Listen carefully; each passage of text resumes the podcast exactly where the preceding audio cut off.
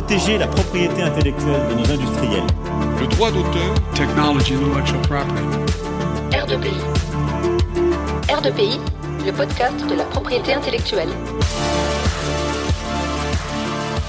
Chers auditeurs, chères auditrices, bienvenue sur R2PI, votre podcast de propriété intellectuelle. Ici, on parle de pays, on en parle entre amis, mais surtout, on vous en parle. Aujourd'hui, retrouvez un membre de notre équipe pour un épisode de Big Ideas, Big Names in IP. Bonne écoute Chères auditrices, chers auditeurs, Stéphanie Carr, enseignante, chercheur au CEPI.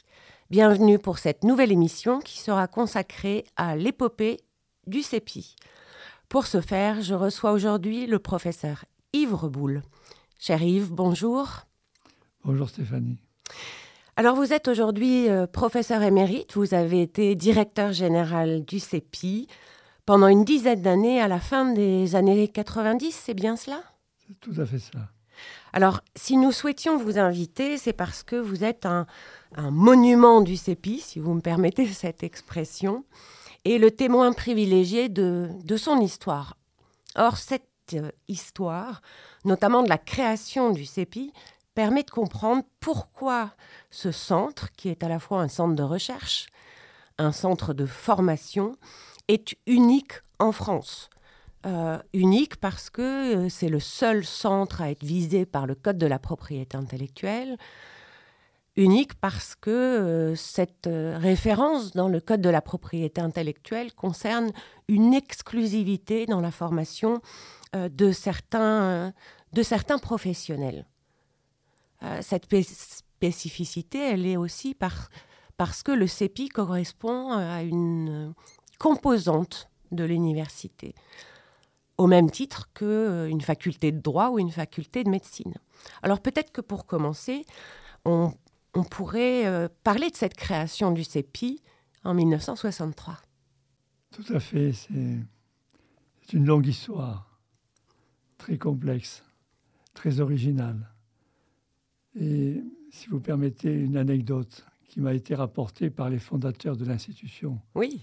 En 1963, le CEPI est né d'une rencontre entre un professeur d'université de droit commercial à la faculté de droit de Strasbourg, le professeur Bastian, et le directeur de l'école de chimie ah. de l'époque. Et c'était l'époque où le train entre Paris et Strasbourg ne mettait pas 1h45, mais, beaucoup mais 4h30 ou près de 5 heures.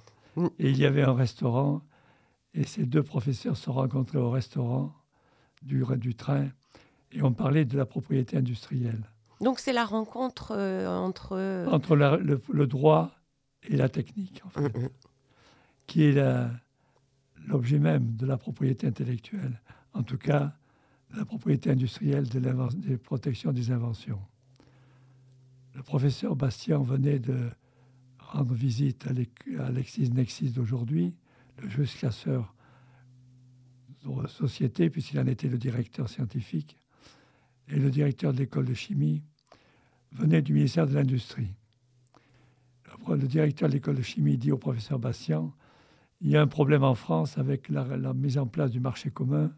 Les entreprises françaises n'ont pas de spécialistes en propriété industrielle suffisamment formés pour faire face à la concurrence des entreprises allemandes et européennes. Il est impératif de former des spécialistes en droit des brevets pour l'industrie. Alors ça veut dire que c'était des ingénieurs qui étaient formés euh, à... Jusque-là, les ingénieurs étaient formés sur le tas, selon l'expression consacrée dans les services de propriété industrielle de l'industrie, et en fait de quelques grandes entreprises multinationales de l'époque. Quant à la profession libérale, la profession été recrutée par les, les anciens des écoles d'ingénieurs qui formaient également sur le tas, dans leur, dans leur cabinet, les, nouveaux spécialistes en propriété industrielle qu'on appelait les ingénieurs brevets. C'était quelques grandes familles à Paris qui tenaient le marché de la propriété industrielle et en particulier des brevets à l'époque. D'où la création du CEPI. Dans ce contexte, le professeur Bastian cherchait une, une, activité nouvelle parce qu'il n'avait pas été élu doyen de la faculté de droit. et il s'est décidé à créer le CEPI sans avoir la moindre connaissance sur le droit à la protection des inventions en France. C'est remarquable. Mais alors, ça veut dire que le directeur général du CEPI, c'est l'équivalent d'un doyen de la faculté de droit. À l'époque, c'était une annexe de, de, la faculté de droit comparé, la faculté de droit en 1963. Puis, avec la réforme des universités en 1968, après 1968, le CEPI est devenu une composante de l'université. À part entière, avec une autonomie. Au même titre que la faculté de droit, que l'école de commerce, que les autres institutions. Et aujourd'hui, une composante au sein de l'université de Strasbourg, au même titre que toutes les autres composantes. Et alors le choix de Strasbourg, puisque vous disiez que l'écosystème de la propriété industrielle était concentré à Paris, et le CEPI, lui, a son siège à Strasbourg.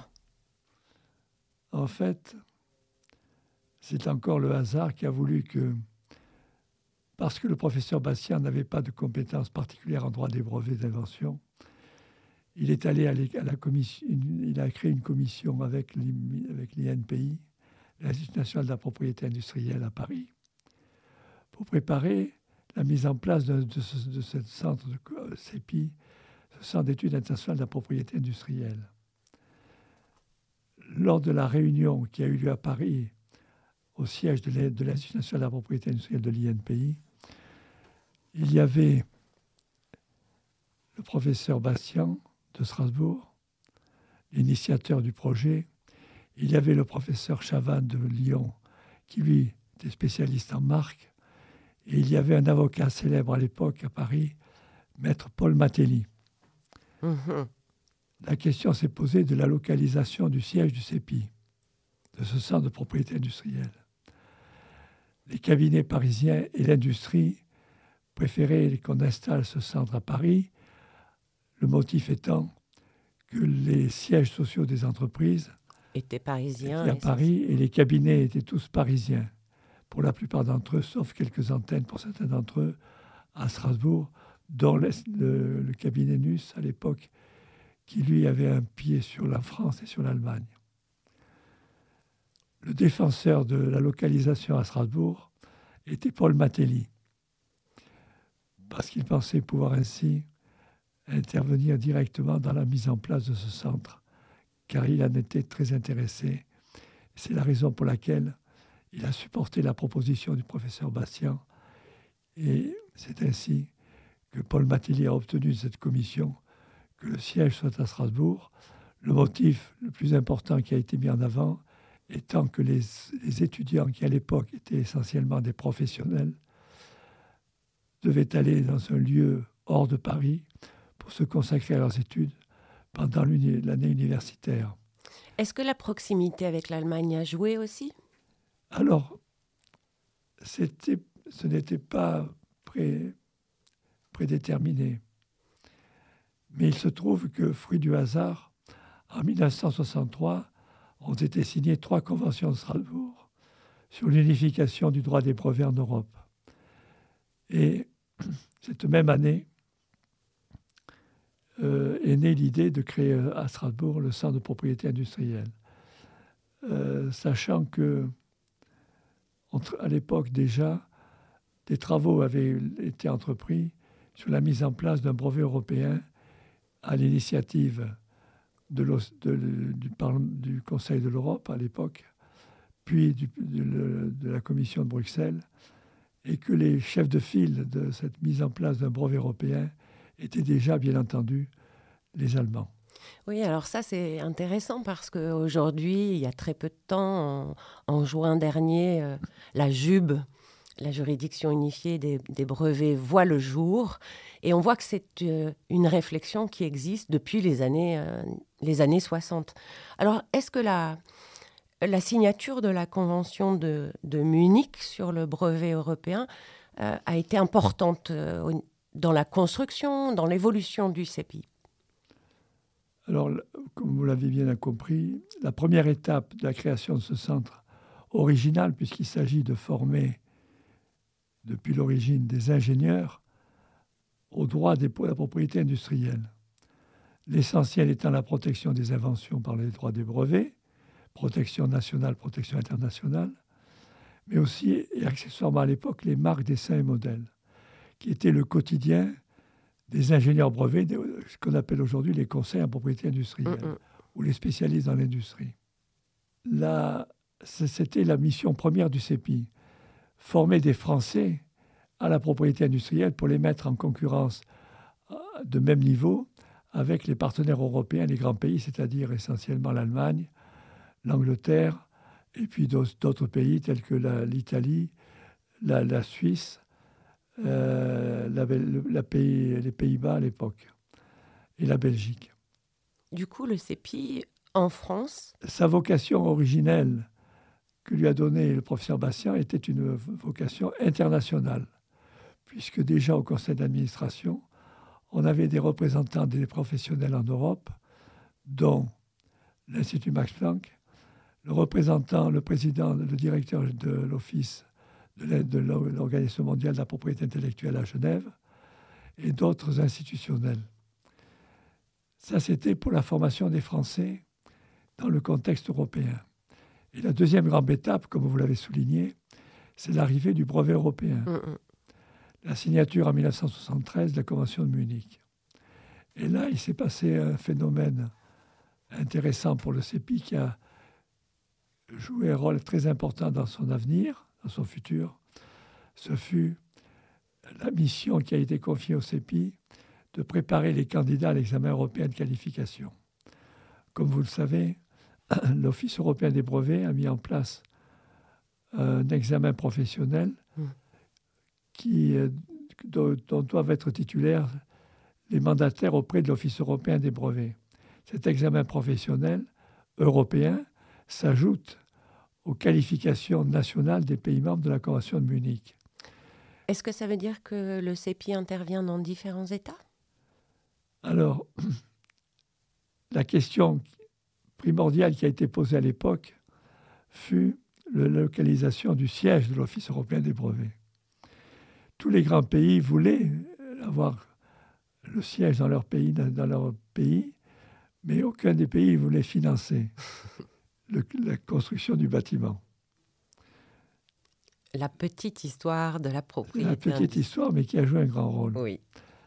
L'Allemagne, qui avait pris conscience depuis très longtemps de l'importance d'un brevet européen dans les pays européens, a proposé à la fois le bâtiment, le terrain, qui a été donné par la, la- la- la ville de Munich, Ah, et le bâtiment qui a été financé par la Bavière, l'État de Bavière. d'accord. Tous les pays sont tombés d'accord pour que le siège soit en Allemagne. Il faut savoir aussi que le, le système le plus élaboré en droit des brevets en Europe était le système allemand D'accord. et que le projet qui a été euh, mis en place de brevet européen a été largement inspiré du système allemand. Donc les pays sont tombés d'accord pour que ce soit Munich qui soit le siège de l'Office européen des brevets, mais le chef de file de la délégation à, l'époque pour la- l'élaboration du brevet européen était le docteur Van Bentem, qui était président- l'ancien président de l'Office néerlandais des brevets Ah. et qui était très francophile. Et il a proposé à la commission d'élaboration du brevet européen en 1973 que la France soutiendrait le siège de Munich à une condition que le- la préparation à l'examen européen de qualification qu'on appelle aujourd'hui l'EQE soit confiée à la France et en particulier au CEPI. Donc c'est euh, vraiment des rencontres, euh, des équilibres qui Ce expliquent. sont des, relations personnelles, des qui ont permis au CEPI de devenir le, centre européen de formation à la propriété industrielle, mais au droit européen de la propriété industrielle. Ceci est très important et nous le devons, je le répète parce que ça n'a pas été écrit, mais c'est une tradition orale. Je suis heureux de le confirmer aujourd'hui. Nous le devons à Van Ben- professeur Van Bentem, qui a été le premier président de l'Office européen des brevets et qui ensuite est devenu le président du conseil d'administration du CEPI. Il y a des liens très forts entre l'OEB et le Il y a eu des liens très forts. Et le président Van Bentem, de, quand il était président de l'Office européen des brevets, nous disait, me disait, je n'enverrai mes fonctionnaires de l'Office européen des brevets qu'à Strasbourg pour le- la préparation à l'examen européen de qualification. Ce qui explique cette exclusivité qui Voilà. caractérise le CEPI aujourd'hui. Alors le CEPI a dû s'organiser pour faire face à cette euh, nouvelle offre de formation. C'est ainsi que nous avons créé trois sections au CEPI. Une section française pour la préparation des candidats français, des candidats à l'examen français de qualification de l'INPI. Une section internationale pour la préparation à l'examen européen de qualification et à toutes les formations dites européennes D'accord. avec trois langues officielles, le français, l'anglais et l'allemand, qui sont les langues officielles de l'Office européen des brevets, et puis la section recherche. D'accord. Et puis l'étape suivante, qui est aussi importante parce qu'il ne faut pas l'oublier, c'est la participation de l'EPI, European Patent Institute, à la, f- au CEPI. De quelle manière euh, La, la- la première étape de préparation à l'examen européen de qualification consistait à organiser à Strasbourg des séminaires de préparation finale aux épreuves A, B, C et D mhm. de l'examen européen de qualification. Mais les pays européens qui envoyaient leurs candidats à Strasbourg n'avaient pas eux-mêmes dans leur propre pays des formations de base organisées pour l'initiation et la préparation à l'examen européen de qualification. À Strasbourg, il n'y avait que la dernière étape, la préparation finale. Donc l'Institut des mandataires européens, l'EPI, s'est rapproché du CEPI et nous a demandé de mettre en place dans chacun des pays membres de la Convention de Munich cette formation euh, des formations de base dans les villes qui le souhaitaient. Et c'est ainsi qu'on a créé une trentaine de centres euh, dans tous les pays européens qui le souhaitaient, à l'initiative des, na- des nationaux, des spécialistes de la propriété industrielle. Et ici, il faut souligner le rôle important, très important, qu'a joué, qu'ont joué les directeurs de la section internationale du CEPI. Le premier d'entre eux était Michel de Haas D'accord. puis Romuald Zinger, qui était un des artisans aussi du brevet européen, qui était président de la grande chambre des recours à l'Office européen Oui. des brevets, et lorsqu'il a été admis à la retraite, a été nommé directeur de la section inter- internationale du CEPI. D'accord. Et il a pris son bâton de pèlerin, pour reprendre une image, pour aller fonder dans les plus grandes villes de France, d'Europe, des centres de préparation de base à l'examen européen de qualification. Ce qui explique qu'aujourd'hui, le CEPI euh, intervient dans une trentaine d'États. dans une trentaine d'États et une trentaine de centres.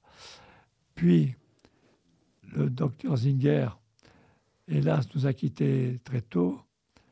Et il a été remplacé par le docteur Dieter Stauder, Oui, je me qui a été un, un directeur très actif, très dynamique, et qui a, pour reprendre une formule à la mode, boosté la section internationale en mobilisant les- tous les Européens, les nationaux des professionnels à participer à cette, à cette formation. C'était un vrai personnage. euh, Un grand personnage qui était, on peut le dire, l'architecte de la mise en place de cette formation de base et la formation à Strasbourg au brevet européen.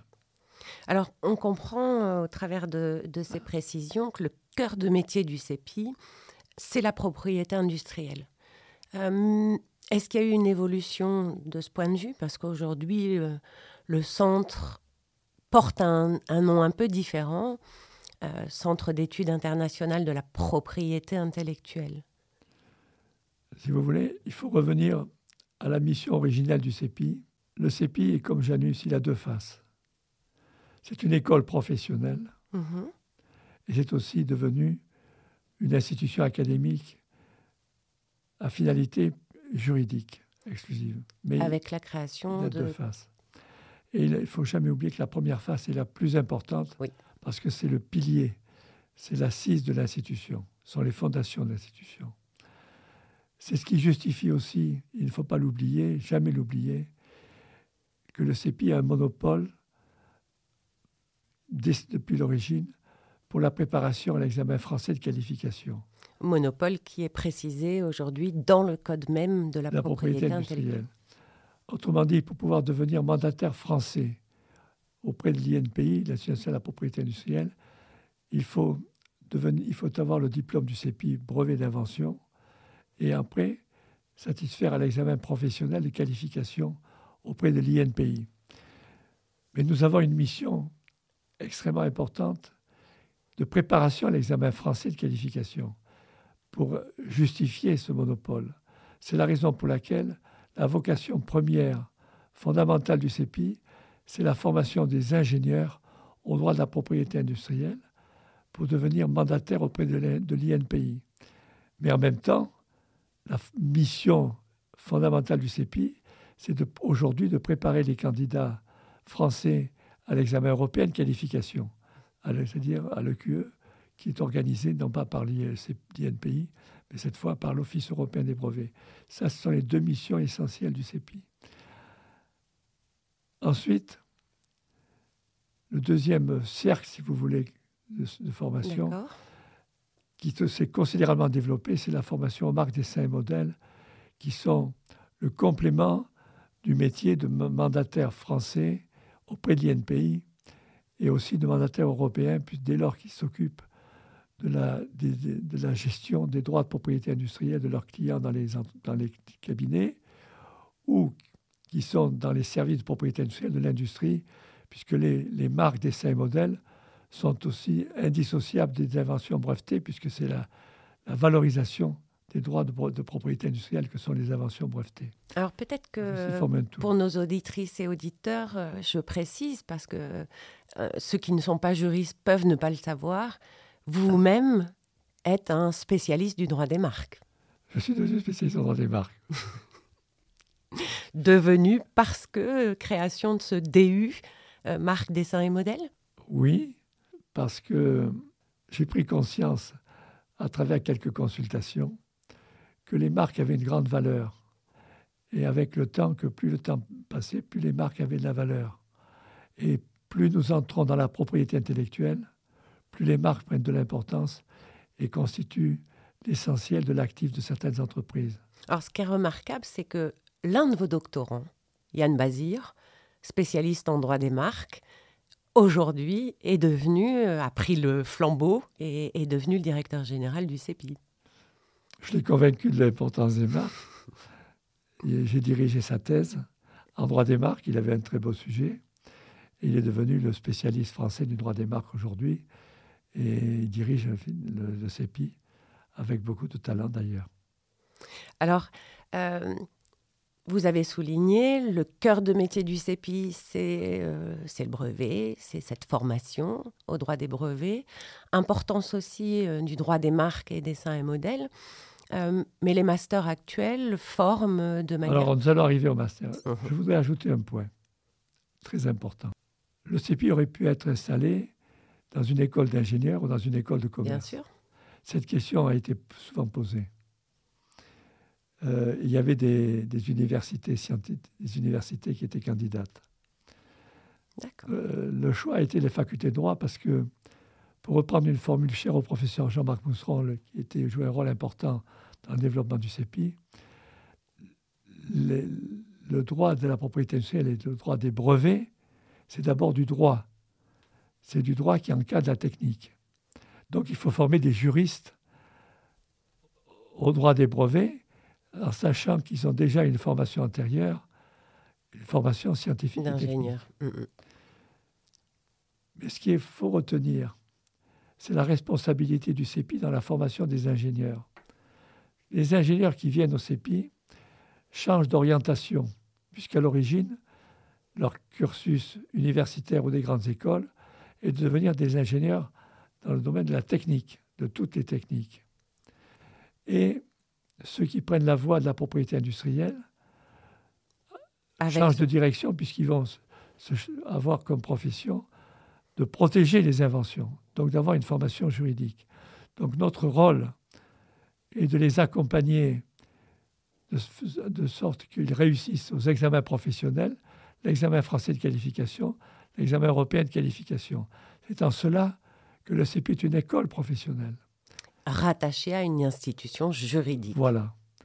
C'est son originalité. D'ailleurs, il a été copié par différents pays, dont la Chine, qui a créé aussi un institut de formation à la propriété industrielle, qui m'a fait l'amitié de m'inviter à l'inauguration de leur centre. Parce que euh, créé sur le modèle du CEPI. Oui, parce que nous avons formé de nombreux Chinois pendant des années, dans les années 80-90. Mais il faut nourrir la, formation juridique. Or, la technique évolue sans cesse.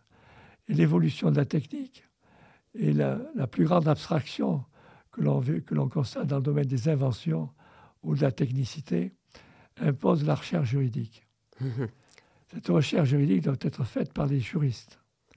Ça, c'est la première chose. La deuxième chose, c'est, comme je vous l'ai dit, le droit des marques, des et modèles le droit d'auteur aussi sont appliqués à la propriété industrielle, donc au dessin et modèle, se sont considérablement développés dans les activités des entreprises au point de constituer un élément aussi important que les brevets d'invention, les actifs immatériels des entreprises.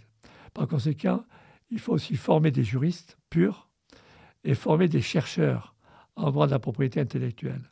D'où la création des masters D'où le deuxième volet, la finalité académique du CEPI, d'où la création des masters. Le premier qui a été créé en France, c'est le CEPI.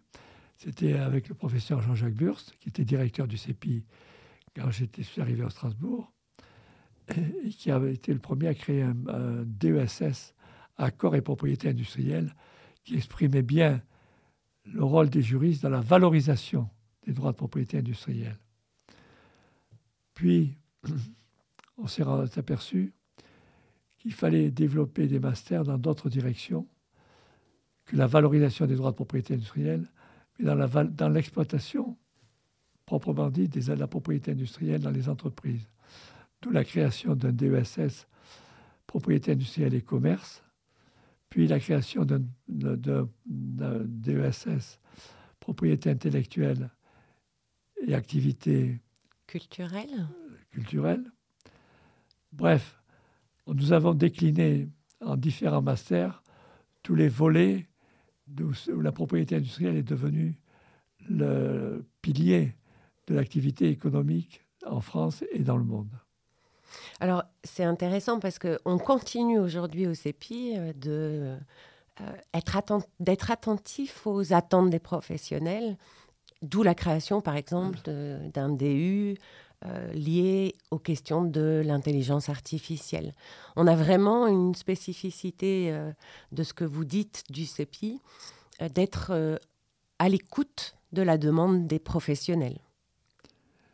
Oui, c'est une tradition qui remonte à l'origine du CEPI, puisque en tant qu'école professionnelle de formation, nous devons aligner, adapter en permanence nos enseignements propriété industrielle sur les besoins des milieux professionnels, que ce soit l'industrie ou que ce soit les cabinets de propriété industrielle, puisque l'évolution de la technique les contraint aussi à faire de la formation continue et à, adapter, à s'adapter eux-mêmes à l'évolution du droit dans ces deux matières et par conséquent à nous solliciter pour former des futurs spécialistes. Et ça, c'est la richesse du CEPI, ce, dialogue permanent avec les milieux professionnels que l'on retrouve aussi dans les autres matières, les matières purement juridiques, c'est-à-dire celles des masters, que ce soit la propriété industrielle, marque, dessin et modèle, ou que ce soit les masters en propriété intellectuelle pure. Alors, c'est ce qui explique que le nom du CEPI a évolué de propriété industrielle à Centre d'études internationales de la propriété intellectuelle. Tout à fait. Tout à l'heure, vous avez dit il faut aussi alimenter la recherche. Il faut alimenter la recherche puisque le droit doit s'adapter à la technique, puisque le droit encadre les activités économiques et ici les activités de création, création technique, création esthétique. L'évolution de, de, la technologie, notamment les technologies de l'information et de la communication, l'apparition de l'intelligence artificielle, donc de la transformation de l'économie en économie de la connaissance, mhm. nous contraint aussi de proposer des formules juridiques qui s'adaptent à, cette activité ou à cette nouvelle économie de l'intelligence, fondée sur l'intelligence et sur la création. D'où l'importance de la recherche. Au fond, c'est l'enseignement, les remontées des besoins des praticiens qui nourrissent la recherche. Et on le voit en particulier dans un master formation continue, propriété industrielle, où les sujets de master, des, sujets dans les masters de recherche et de rédaction de mémoire, sont puisés dans le quotidien des activités des professionnels. Au plus près de la pratique. Voilà. Alors la section recherche et la finalité de recherche du, CEPI euh, se manifeste par la publication d'ouvrages aussi. Alors, ce sont les, mémoires des masters, ce sont les thèses qui sont dirigées par les, universitaires, et ce sont aussi les publications, des activités de recherche multiples qui sont générées par le CEPI à la section recherche, que ce soit les journées d'actualité que vous dirigez pour l'actualité de la propriété industrielle chaque année, que ce soit les colloques, que ce soit les rencontres, que ce soit les activités de, manifestations diverses que vous organisez à la section recherche euh, et qui euh, donnent lieu à des publications et qui euh, suscitent un grand public parce que les publications sont aussi bien en français qu'en anglais. Alors c'est vrai qu'on a au CEPI la volonté de, de divulguer, de rendre public les travaux c'est aussi, c'est aussi ce qui explique la création de ce podcast. Et euh, merci infiniment d'avoir accepté notre, notre invitation pour parler de, de cette histoire du CEPI. Alors, euh, peut-être que vous, vous voulez, euh, en mot de la fin, ajouter quelque chose sur, sur ce CEPI auquel vous avez consacré de longues années de votre vie? Toute ma carrière professionnelle, si vous voulez savoir. c'est une belle aventure. Je crois que c'est aussi un modèle euh, auquel, d'ailleurs, euh, les universitaires, les juristes ont été euh, contraints de auxquels ils ont été contraints de s'adapter. Longtemps, en France, et je crois que c'est encore le cas dans bien des domaines, il y a un décalage entre une absence de communication entre les milieux professionnels et l'enseignement. Le CEPI nous contraint à entretenir des liens très étroits, et on l'a vu au cours des 40 dernières années, entre les besoins des milieux professionnels et les missions de formation qui sont les nôtres. Nous devons à la fois former de manière académique, c'est-à-dire même théorique, les matières juridiques que nous enseignons et que nous maîtrisons parce que la, connaissance du droit, la connaissance théorique du droit est indispensable pour résoudre les problèmes juridiques qui, sont quotidiens aujourd'hui et, que l'évolution de la technique contraint à initier. D'autre part, ce qui est important aujourd'hui, c'est de regarder le futur. L'avenir, c'est de continuer à former des spécialistes, des ingénieurs et des scientifiques au métier traditionnel de la propriété industrielle, c'est-à-dire à la protection des inventions par brevet au plan national, européen et mondial. C'est la même chose pour les autres droits de propriété industrielle, les marques, dessins et modèles.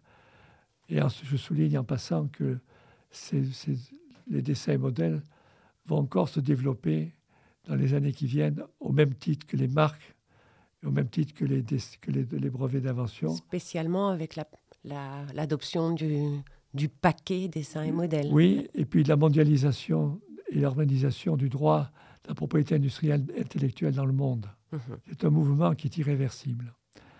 La France n'a pas eu, elle l'a regretté longtemps, d'office de propriété intellectuelle, puisque l'Office européen des brevets est à Munich, le, IPO, l'Office pour les marques d'essai modèles, est à Alicante, mais la France a deux trésors. Le premier, c'est la formation, parce que c'est là où tout commence. À nous de proposer une formation dans toutes ces branches de la propriété intellectuelle, pratique et théorique, et d'initier la recherche dans ces trois domaines, parce que c'est le droit français qui est en jeu dans la formation. La Donc, place de la l'influence, France. la place de la France dans le monde, dans la formation et dans le droit qui fait la- l'admiration de bien des étudiants que j'ai eus de tous les pays. Alors, c'est important. L'attractivité du droit français, c'est extrêmement important.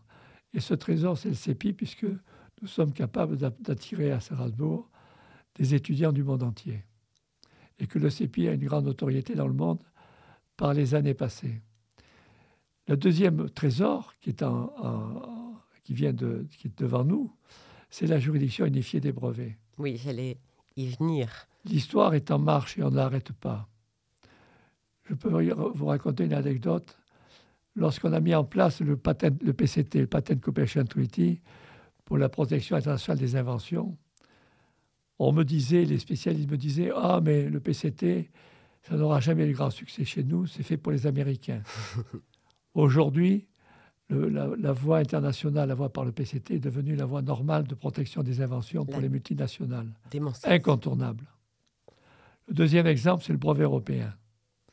Les fondateurs du brevet européen et de la Convention de Munich me disaient Vous savez, Monsieur Reboul, si nous avons 30 000 dépôts de demande de brevet européen par an à Munich, ce sera un grand succès. Nous sommes à près de 300 000 aujourd'hui. Donc, le monde de la propriété industrielle est en marche. On ne l'arrêtera pas. La JUB mettra quelques années pour démarrer, mais on va atteindre un régime de croisière. Et le siège est en France.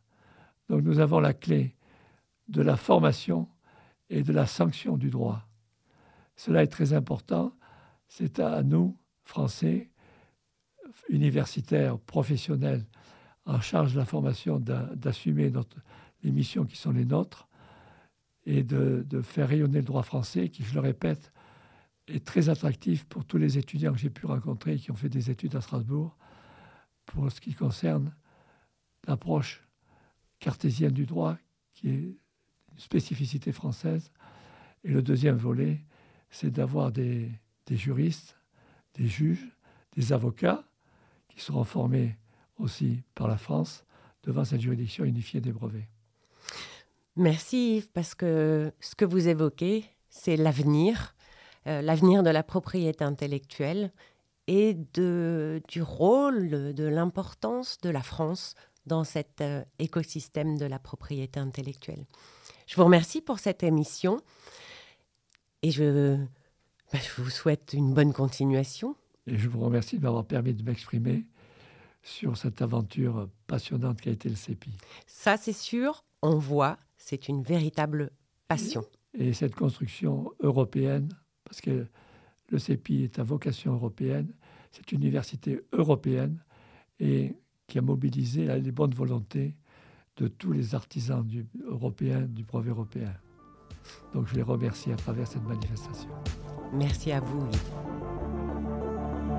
Merci d'avoir écouté R2PI, un podcast proposé par le CEPI. Retrouvez notre actualité sur le site du podcast et sur nos comptes Twitter, Instagram et LinkedIn. Les liens sont en description de l'épisode. Vous pouvez également nous écrire par email à l'adresse r2pi.contact@gmail.com. À la semaine prochaine.